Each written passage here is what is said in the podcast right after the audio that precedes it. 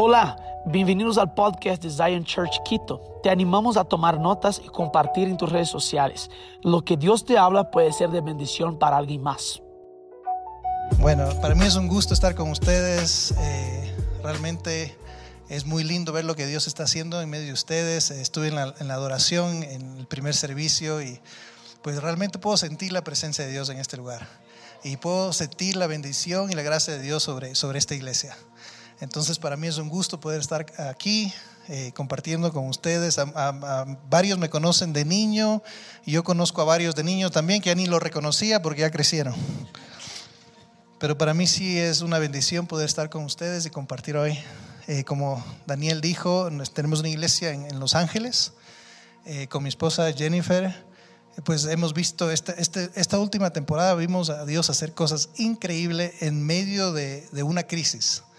Eh, como iglesia vimos milagro tras milagro. Eh, pudimos dar a las... Eh, hay varias organizaciones que, que, ayudamos, que son como, como Casa Mis Sueños. Aquí en Ecuador hay varias organizaciones en diferentes lugares del mundo que estamos apoyando y logramos, logramos ayudar a estas organizaciones más que en cualquier otro año. fue algo muy lindo. Y realmente fue solo la gracia de Dios, en medio de, crisis, ¿no? Pudimos ver la mano de Dios. Casa de Mis Sueños ahora tiene un carro. Eh, otra organización que se llama Treasures tiene, tiene una casa ahora en, Los Ángeles. Y, de, muchas formas Dios nos, nos, nos, ayudó a poder realmente ser una bendición en este, en este tiempo. Eh, hemos tenido más favor con, con, el, con el condado de Los Ángeles que en ningún otro tiempo. Saben que en medio de, la crisis muchas, muchas iglesias se pusieron a pelear con el gobierno. Eh, por lo que hacían o por lo que no hacían o porque no se podían reunir y, se fueron a juicios y cosas. Nosotros sentimos que, teníamos que tomar una, una, postura diferente. Así lo que, lo que nosotros hicimos fue comenzar a llamar a, la alcaldía o a, a, los gobernadores y decirles, miren, eh, queríamos llamar, somos una iglesia, queríamos saber si es que sabemos que este es un tiempo difícil, ¿cómo podemos orar por ustedes? ¿Cómo los podemos apoyar en este tiempo? ¿No? Y, queríamos saber si les podíamos mandar un almuerzo. ¿no? Y entonces tomamos una actitud de, servir a las personas que realmente no sabían ni qué hacer en medio de la crisis. ¿no? Estaban tratando con algo nuevo. Y pues muchas veces la respuesta fue de, la persona que, que, contestaba el teléfono de ponerse a llorar. Es decir, todas las iglesias que nos han llamado nos llaman a insultarnos, o, a maldecirnos. Imagínense las iglesias maldiciendo. Que no, sé, no sé cómo, en la crisis a veces eh, nos damos cuenta dónde está nuestra fe. Y este, es un tiempo, este fue un tiempo donde realmente vimos un favor increíble con el condado. Tenemos ahora un acceso mucho mayor eh, a niños que están en riesgo en nuestra ciudad, los huérfanos de nuestra ciudad, que son los niños que están en el foster care. Eh, tenemos tanto favor en este departamento que hemos estado ayudando a traer cambios en el sistema porque realmente el sistema está roto. Y eh, a través de esto, eh, ahora podemos hacer campamentos para estos niños, donde realmente estos niños pueden tener encuentros con Dios. Y saben que de los, en los últimos 40 años, de las personas que han estado más tiempo trabajando en, en este departamento, nos han dicho que nunca antes han trabajado con una iglesia. Es la primera vez que lo están haciendo. Entonces hemos visto que Dios nos ha dado un favor espectacular en el gobierno en este tiempo. Y al mismo tiempo pasamos un tiempo súper difícil. ¿no? Tuvimos a muchas familias que perdieron a padres, hermanos, familiares, amigos. Eh, la tercera parte de nuestra iglesia tuvo que salir del Estado totalmente porque no podía vivir ahí, era eh, muy caro, perdieron trabajos. Eh, muchos de la, mucha de nuestra iglesia trabajan en, en Hollywood y claro, se cerró todo y mientras no, y si no tienen un trabajo ahí, muchos de ellos son meseros o, trabajan en una cafetería y todo estaba cerrado. Entonces mucha de esa gente tuvo que irse también.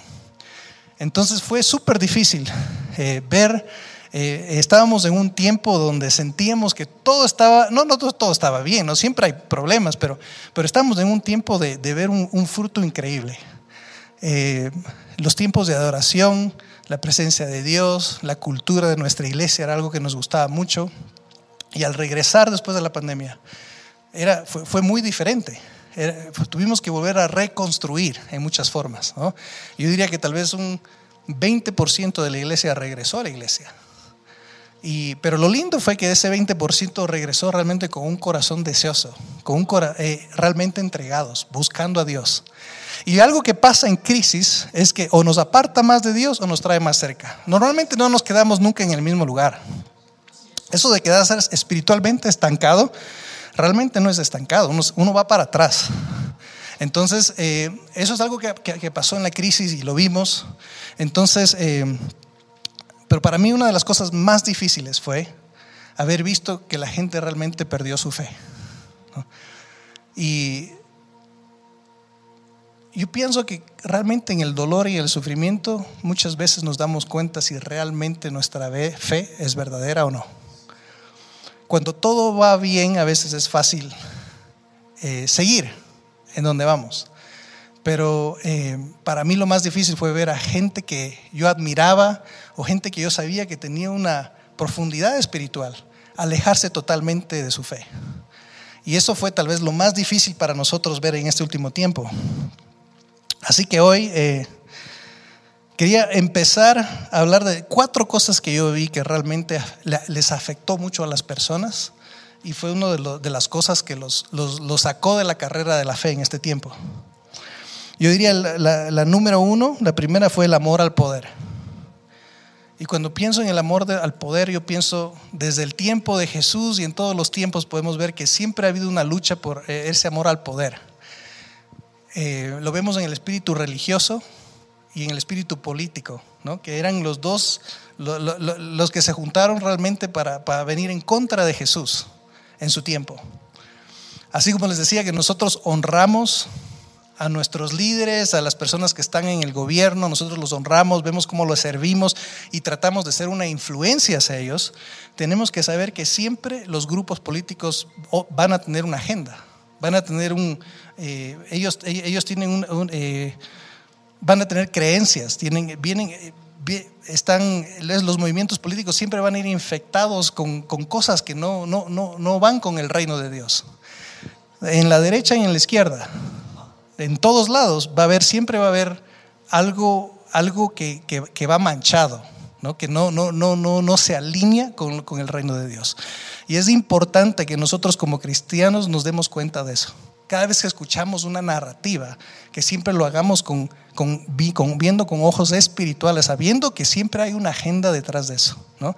Entonces nuestro, nuestro lugar es ser una representación de Cristo amando a todos, pero al mismo tiempo sabiendo, no dejando que nuestra mente se contamine con ideologías políticas. Amén.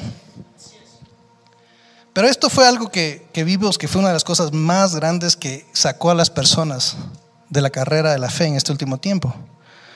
Y lo triste es que cuando nosotros buscamos un poder eh, o religioso o político, muchas veces eh, entregamos el verdadero poder que Dios quiere que, que, nosotros caminemos como sus hijos. Cuando nos dejamos de infectar por ese deseo de poder aquí, a veces nos perdemos la oportunidad de poder tener la verdadera autoridad y el verdadero poder que Dios nos quiere dar como hijos e hijas de Dios. Amén. El número dos, el resentimiento. Cuando las cosas no pasan como pensamos que, que deberían de pasar cuando lo que pensamos que lo que Dios iba a hacer no pasó cuando pensamos que iba a pasar. Cuando pensamos que Dios llegó tarde.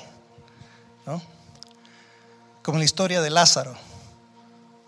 todos pensaron que llegó tarde, pero él llegó justo a tiempo, ¿no?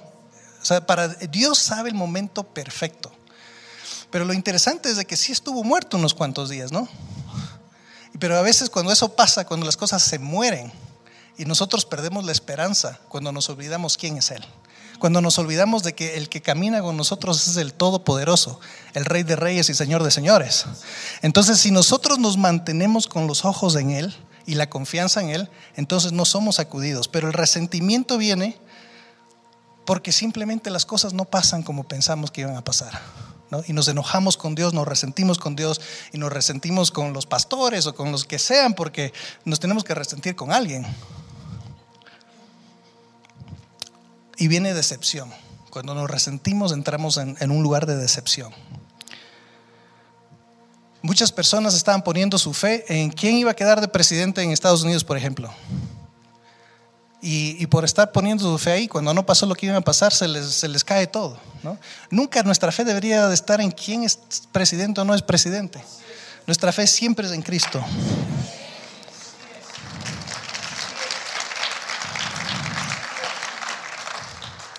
El sufrimiento. Yo siento que pasamos un tiempo donde la gente ha sufrido más de lo que ha sufrido normalmente. No fue solo COVID, sino que fue como que todo se, se juntó. Yo era como cada vez que yo escuchaba la, la, historia de una persona en la iglesia, era como que se, era como, como, como dicen a veces cuando, cuando llueve, viene pero con chaparrón. No sé cómo le dicen acá, pero ¿cómo dicen? ¿Cómo es el dicho? Aguacero. Cuando llueve viene pero con aguacero, ¿no? Y así parece que vino en esta última temporada. Justo antes de la pandemia, yo diría unos a cuatro o seis meses antes de la pandemia, cada vez que yo cerraba mis ojos para orar, veía el mismo cuadro. Y era los discípulos en la barca en medio de la tormenta.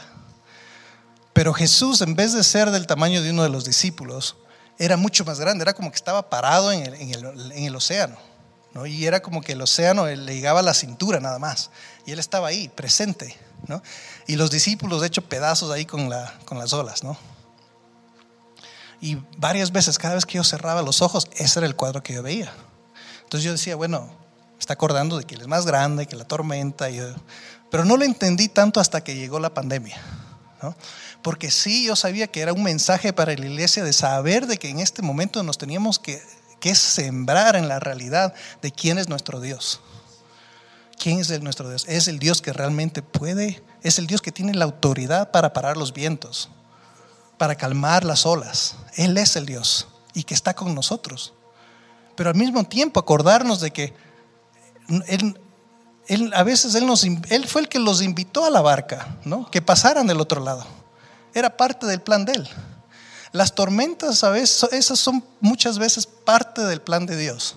Y son necesarias porque en ese lugar, a veces, solo en esas tormentas salen las cosas ocultas que están en nuestro corazón.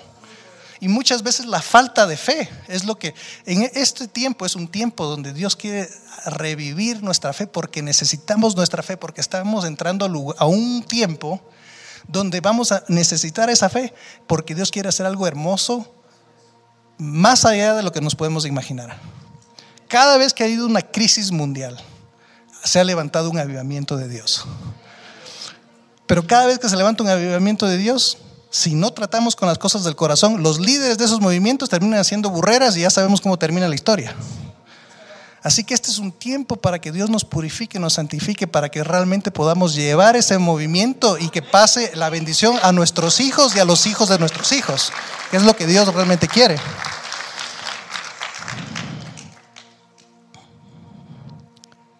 La otra cosa es que no sabemos sufrir como cristianos, yo siempre crecí con una idea de que casi como que yo me iba a esquivar el sufrimiento, ¿no? Y sí, sí pasé cosas de sufrimiento, pero, pero tenemos una idea de que como no, no hablamos mucho del sufrimiento, a veces no sabemos cómo sufrir, entonces nos decepcionamos y nos, nos enojamos con Dios y con todo el mundo cuando sufrimos, no entendemos qué es lo que está pasando.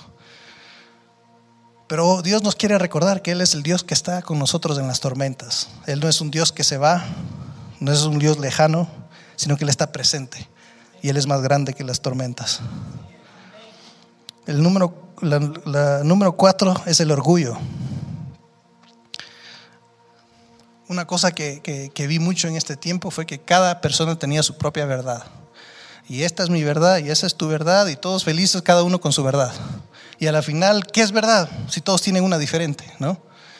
Entonces la gente, en vez de ir a la Biblia, en vez de, eh, de, ensamblarse en la verdad de Dios, cada uno decidió que quería su propia verdad.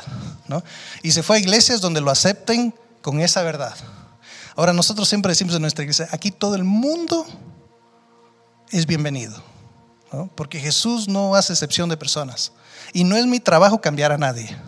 Ese es el trabajo del Espíritu Santo. Y es muy importante, tampoco es mi trabajo juzgar a nadie. ¿No?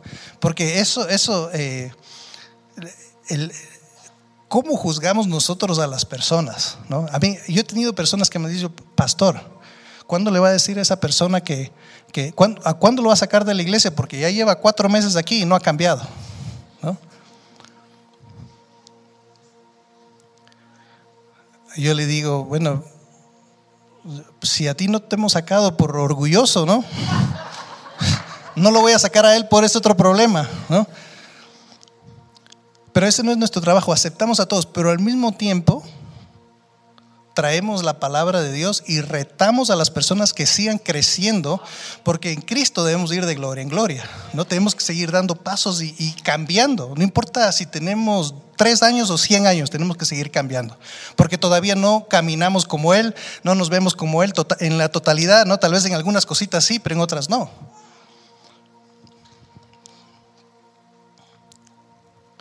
Así que esas cuatro, cosas yo vi que fueron cosas que sacaron a muchas personas de esa carrera de la fe últimamente. Pero yo es realmente es mejor tener a 300 personas entregadas que a 3000 hacia medias. ¿Sí o no? Es mejor tener a 50 personas entregadas que a 3000 así más o menos, ¿no? Se puede hacer mucho más. Eh, Jesús agarró a 12 personas, ¿no? Y a un grupo de 70 pequeñas personas que, que realmente se entregaron de una, de una forma y, cambiaron la historia del mundo, ¿no? Entonces realmente Dios puede cambiar al Ecuador con un, con un grupo pequeño que realmente está entregado.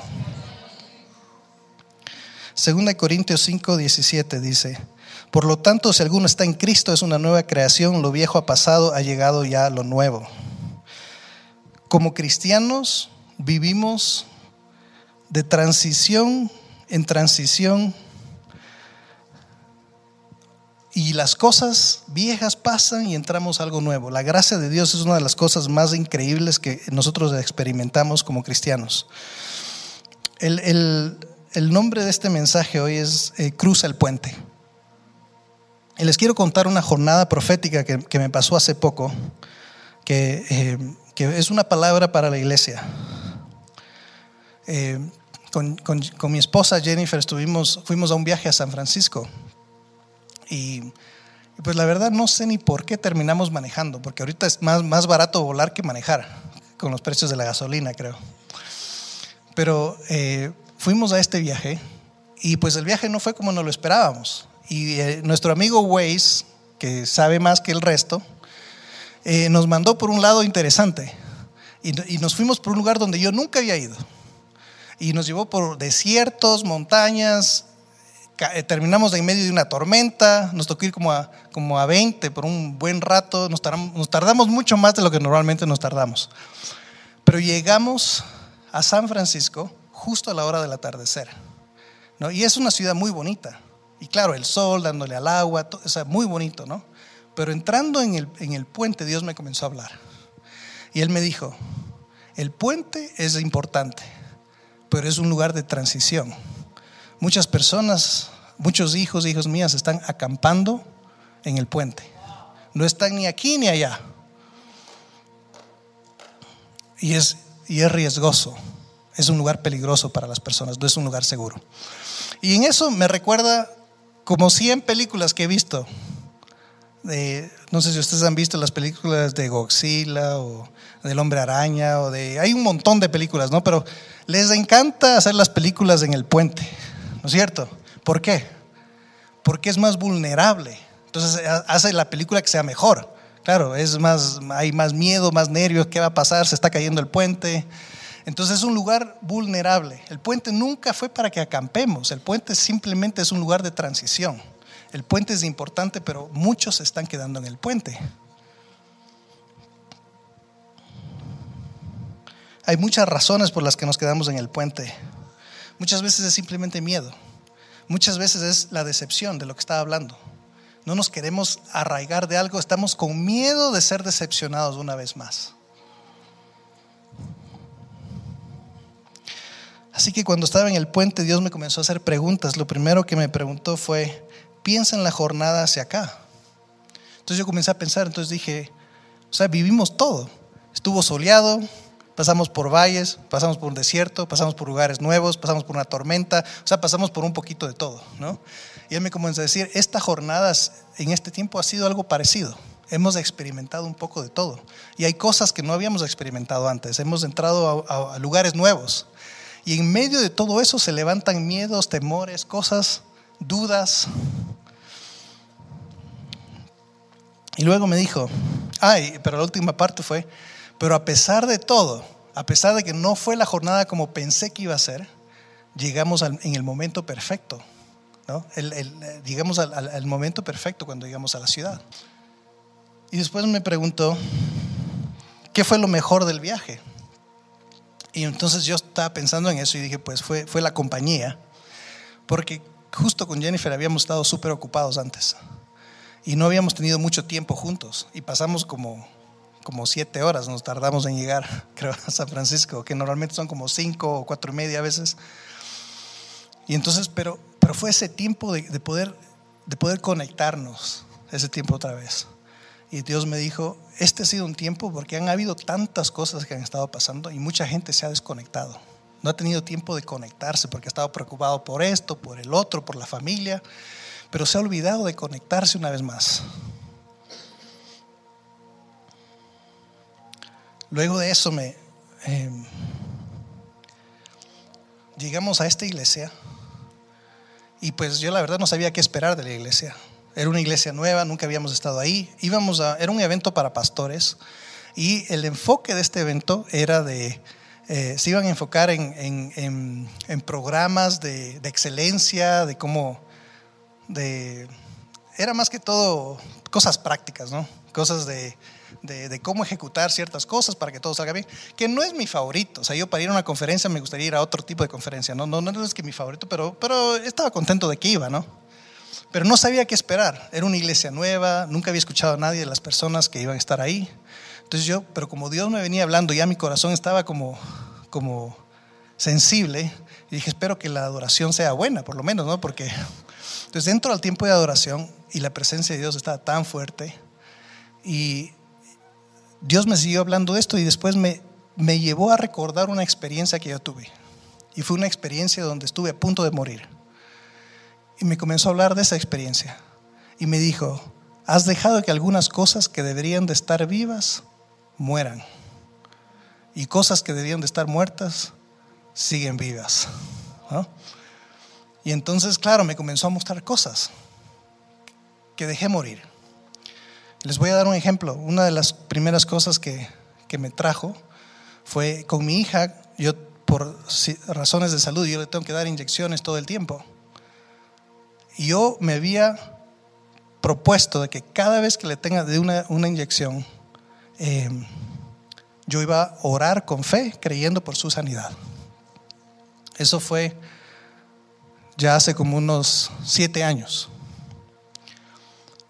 Y pues había dejado de orar con fe. Había perdido la fe.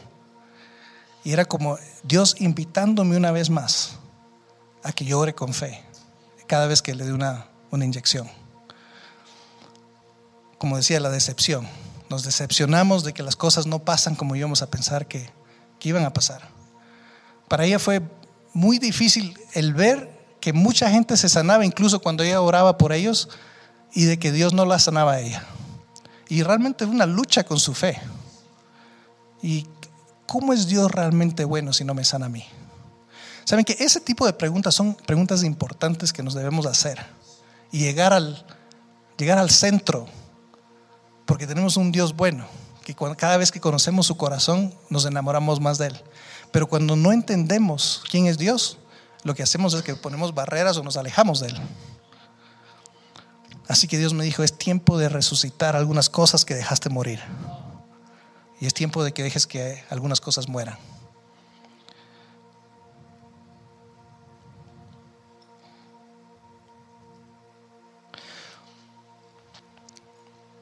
Algo interesante fue que la persona que iba a hablar era un coach eh, que era de un grupo que se llamaba The, Table Group, es un, es un, grupo famoso, ellos normalmente trabajan con empresas súper grandes y, y, analizan cosas y les ayudan y hacen como, como equipamiento para liderazgo y cosas así. Pero él se sube y comienza con eso. ¿Cuántos de ustedes han tenido una experiencia donde estuvieron a punto de morir? Dios cuando me, regresó a esta experiencia, yo no había pensado en esto en un buen tiempo. Sí, Dios me ha hablado mucho a través de esta experiencia, pero no era algo que lo tenía fresco. Entonces eso levantó mi atención rápidamente y luego él dijo, antes de yo ser un coach, yo era, era pastor y, y, fui en un viaje misionero a El Salvador. Y comienza a contar una historia. Inmediatamente yo sabía que él estuvo a punto de ahogarse, porque eso fue lo que me pasó a mí en El Salvador cuando tenía 15 años. Así que les voy a contar un poquito la, historia, pero para mí era Dios como marcándome y hablándome de la importancia, del deseo que Él tiene, que este sea un tiempo donde resucitemos las cosas muertas que no deben estar muertas de nuestra vida y que realmente dejemos morir otras. Amén. Bueno, esto fue lo que pasó. A los 15 años eh, fuimos con mi familia en un viaje misionero al Salvador y ahí realmente, como dice el nombre, me salvó pero fuimos al Salvador y pues viviendo aquí en Quito no habíamos estado tanto en la costa, así que felices de que estaba el mar, pero en un mar no había nadie. Unos narcos habían botado unos tiburones blancos porque se habían perdido drogas. Entonces nadie se habían comido a unos surfistas la semana pasada. Entonces no había un alma en, el, en, el, en, la playa. ¿no? Entonces yo convenzo a mi hermana, la segunda, María Teresa, la convenzo de que nos metamos al mar y le digo, no, pues nos metemos así un poquito, nomás vamos a estar bien, ¿no? Porque en una piscinita de niñitos ahí viendo las grandes olas dijimos, no, pues vamos al mar. Nos metemos al mar, pero sí estaba el mar, no estaba bien. Algo, eh, eh, había unas corrientes súper fuertes y habían huecos. Entonces, una vez pasó una ola ya nunca más topamos el piso. Después de un ratito, uno en el mar, ahí tratando de luchar contra las olas, uno comienza a sentir que se le, pesa todo el cuerpo, ¿no? Mi papá nos mira y se da cuenta que no estamos bien, que con las justas nos sale la cabeza. Entonces nos hace una señal, no le podíamos casi ni responder, él supo que estábamos en problemas, sale corriendo, se mete para ayudarnos, pero cuando entra se da cuenta que él también está en problemas. Entonces ahora nos estamos ahogando los tres. Pero algo interesante pasó esa vez. Lo primero fue, llegó un punto donde mi hermana se comenzó, la corriente la llevó para un lado y después para atrás. Y yo vi a mi papá y podía escuchar sus pensamientos. Hasta después me di cuenta que era raro. En ese rato ni me, ni me, fijé. Pero podía escuchar su pensamiento y podía escuchar la lucha dentro de él. Y no podía decidir si se quedaba conmigo o ayudaba a mi hermana porque no podía decidir entre los dos. Entonces yo le dije, pa, yo, yo ahorita estoy bien, anda, ayúdale a mi hermana. Claro que mentí un poquito, porque ya estaba ya que no daba. Y entonces él se va a ayudarle a mi hermana. En ese momento yo dije, ya solo voy a flotar porque ya no daba. Entonces el, mar me comenzó a traer atrás. Cuando me comenzó a traer atrás, de repente se me, se me abre una, una, una, una, pantalla así, flat screen, así como, como esta. Bueno, no tan grande, pero así nomás. Se me abre y entonces yo dije, ah, bueno, ya, ya, estoy, ya estoy cruzándome para el otro lado porque nunca había visto algo así, ¿no? Y de repente comienzo a ver mi vida, como memorias de mi vida, pero en cada memoria Dios estaba ahí conmigo. Y eran memorias así como mi mamá dejándome en un carruaje en el jardín para ella poder hacer algo que tenía que hacer. Y yo sentado ahí viendo las, las flores en el jardín. Y yo veía como el Padre se quedaba conmigo. Y era momento tras momento de cómo Dios tuvo. Y a veces yo haciendo alguna travesura, cayéndome de un árbol y todo, y Dios ahí ayudándome a que no me rompa nada, y así, cosa tras cosa. Pero también vi, comencé a ver cosas de las que yo tenía vergüenza, cosas que yo no le había contado a nadie.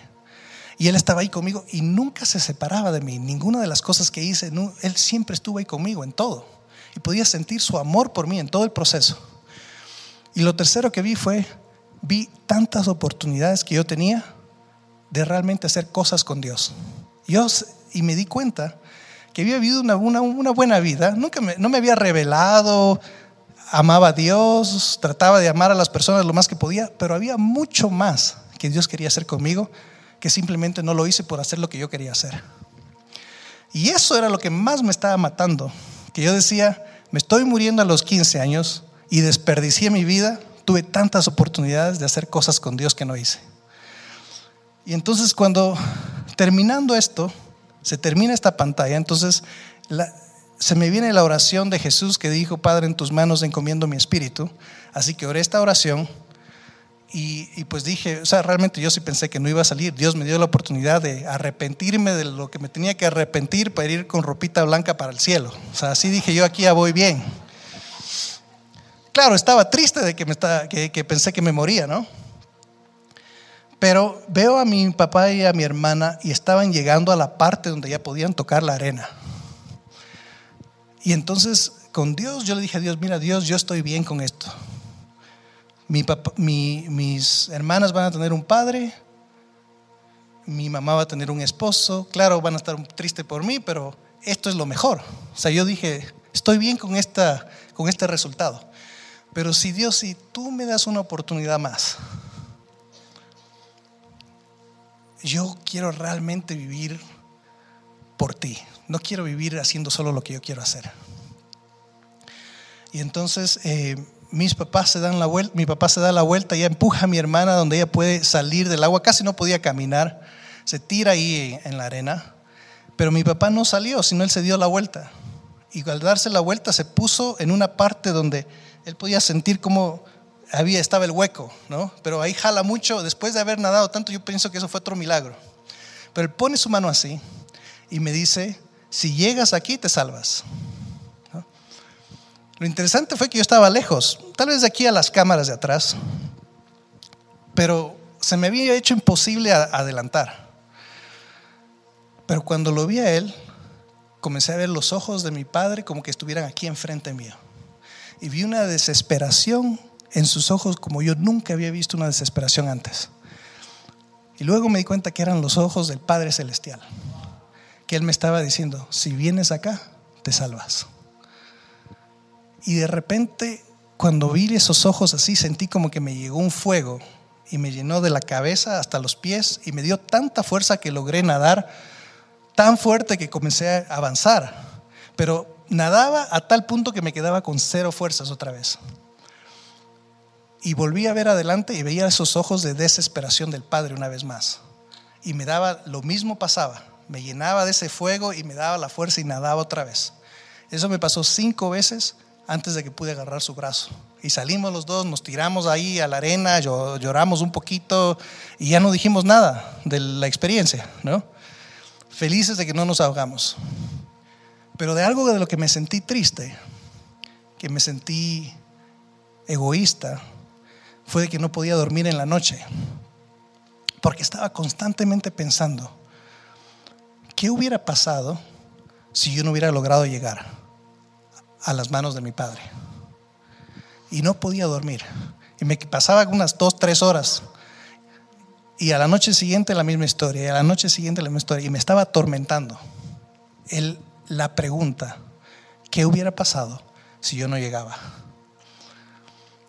Como a los dos, tres meses, yo andaba jugando afuera, entré a, entré a una casa donde estábamos y escucho que mi papá está contando la historia de esa vez de como cuando nos, casi nos ahogamos. Nunca, nunca más hablamos de eso, yo no sé por qué. Pero él estaba contando eso a unos amigos.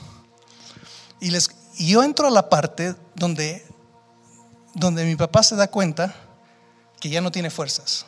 ¿no?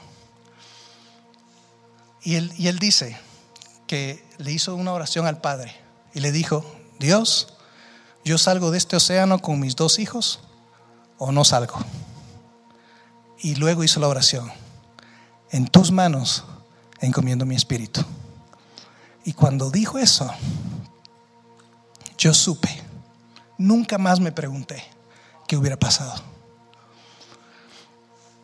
Lo interesante es que yo no conté esa historia por algunos años después de eso y estaba en un cuarto con una amiga que se estaba muriendo. Ya los hospitales no podían hacer mucho con ella. Eh, entraba, salía, entraba, salía y la mandaban a la casa. Ella tenía Crohn's disease, una enfermedad que el cuerpo ataca al propio cuerpo, pero estaba tan mal que se estaba muriendo. Y claro, uno llega a orar, ya después de orar un rato, ora otro rato, otro, ya no había, ya no sabíamos ni qué hacer, ¿no? Y una de esas, una de esas veces, Dios eh, me dijo, cuéntale la historia de como cuando casi te ahogaste. Entonces le comencé a contar la historia. Y cuando iba terminando la historia, él me dice, dile que aunque ella no tenga fuerzas de salir del océano, yo no tengo las limitaciones que tu padre tiene. Así que si ella no puede nadar más, que yo soy el que la voy a sacar. Esa mañana, ella estaba en oración. Lo más duro para ella, yo creo que la enfermedad solo era un resultado de lo que ella había vivido. Su padre había sido misionero en Colombia, pero su padre no era un hombre bueno, era un, un lobo vestido de oveja y le había abusado toda la vida de las peores formas que alguien puede abusar a una persona. Y ella podía sentir que no podía experimentar el amor de Dios y especialmente de Dios como su Padre. Por eso.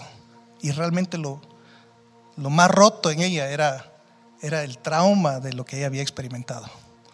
Y esa mañana Dios le dijo, Dios, yo quiero que ya me lleves. Yo siento que estoy en un océano de dolor y ya no puedo nadar. Así es de Dios bueno que nos encuentra en los lugares más difíciles, aunque nosotros no tengamos fuerza de nadar. Él viene y nos saca de ese océano de dolor, de ese océano de sufrimiento, no importa cuál es la condición. Dios no tiene límites. Tú no, debes, no, no vas a vivir marcado por tu pasado. Él te saca y no solo te saca, sino que te restaura, te sana, te, y aún más te llena de muchas cosas que no tenías antes. Eso marcó algo en su vida que trajo una sanidad, comenzó a experimentar el amor de Dios como padre y la sanó de su enfermedad. Ahora, ya tiene hijos, está casada y ha vivido sana por muchos, muchos, muchos años.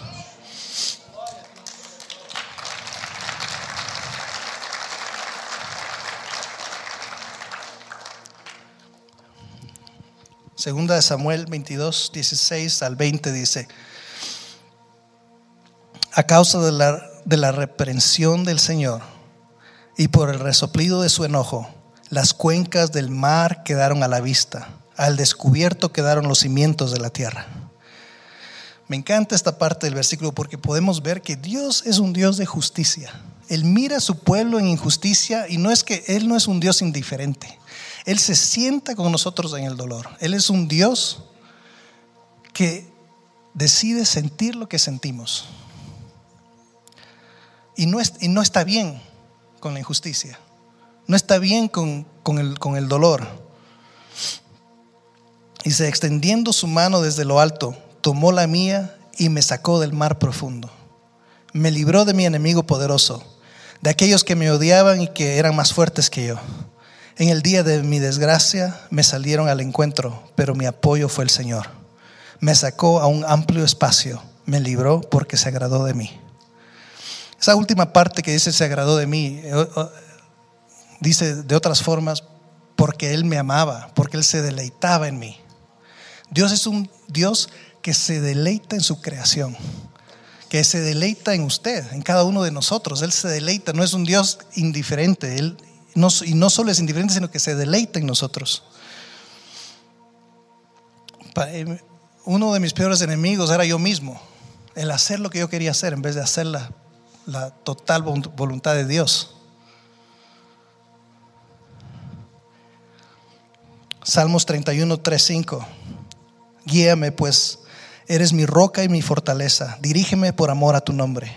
Líbrame de la trampa que me han entendido, porque tú eres mi refugio. En tus manos encomiendo mi espíritu. Líbrame, Señor, Dios de la verdad.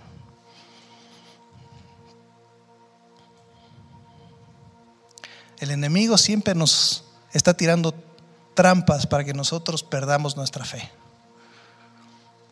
Pero hoy Dios quiere que las cosas que deben de morir mueran. Él nos está haciendo esa invitación de que no nos quedemos en el puente, sino que sigamos dando pasos para que podamos estar en un lugar seguro en Él. Este es un tiempo de transición en general. Este es el peor tiempo para quedarse estancado.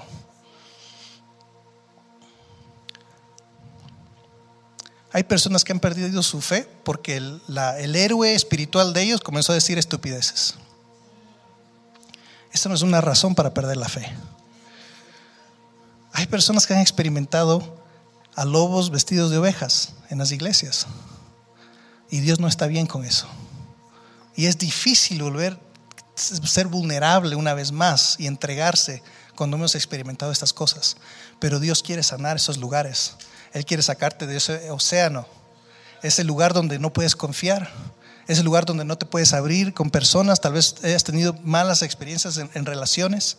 Dios quiere sanar cada lugar de tu corazón. Él quiere restaurar esos lugares. Él quiere resucitar la esperanza en ti. Tal vez tú perdiste la esperanza, perdiste la fe. Tal vez por alguna sanidad en tu propia vida o en alguna persona que amas. O tal vez en que, en que tu hijo vuelva. O tu esposo, o tu esposa, lo que sea. Pero tenemos un Dios que ama restaurar todas las cosas. Y Él quiere restaurarte a ti hoy. Él quiere revivir esos lugares. Él quiere matar el amor del, al poder que no es correcto y darte el verdadero poder que viene de lo alto. Él quiere que el resentimiento muera, que no vivas con ese resentimiento.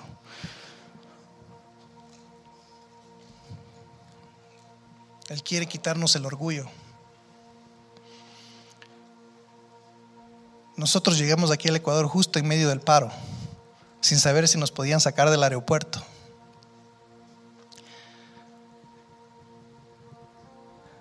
Algo que me da mucha tristeza ver es el clasismo que ha habido en este país. Que muchas personas se sienten superiores y muchas inferiores. Siempre en la Biblia me encanta ver cómo Jesús trae valor a todas las personas, a los que no tenían educación, a los que andaban aprovechándose del resto, como los colectadores de los taxes, a los que estaban mal en otros sentidos, o tormentados, o lo que sea, o a los niños, o a las mujeres, o a, todos los grupos donde en muchas sociedades nosotros, nosotros rechazamos, Jesús siempre vino y les dio honra. Jesús les dio un lugar especial, porque así es el amor de Dios. Él vino a representar el amor del Padre. Dios quiere que muera ese clasismo en nuestros corazones. Si te sientes de inferior en lo que sea, porque saben que cuando hay esos dos espíritus, nos sentimos superiores en unas cosas, pero nos vamos a sentir inferiores en otras, porque así es como esos espíritus funcionan. Así que si sientes eso, Dios quiere que eso muera hoy. Se pueden poner de pie un momento, vamos a orar. Hoy Dios nos está invitando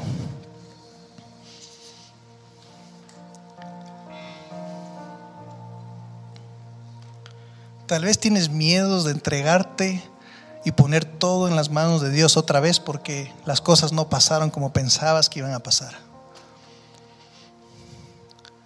Pero vale la pena. Tal vez no sabías que tenías un padre que está ardiendo en que puedas venir a sus brazos. No un padre alejado, un padre que está dispuesto de ir y meterte en tu desastre, en tu, en tu relajo que tú creaste. Él es un Dios que está dispuesto a venir a ese lugar y sacarte de ese lugar. No solo porque eso es lo que Dios hace, no, porque es su deseo que tú estés cerca de Él. Que es lo mejor de la jornada, es la compañía de Él. Así que puede ser que tú estés en medio de la tormenta todavía.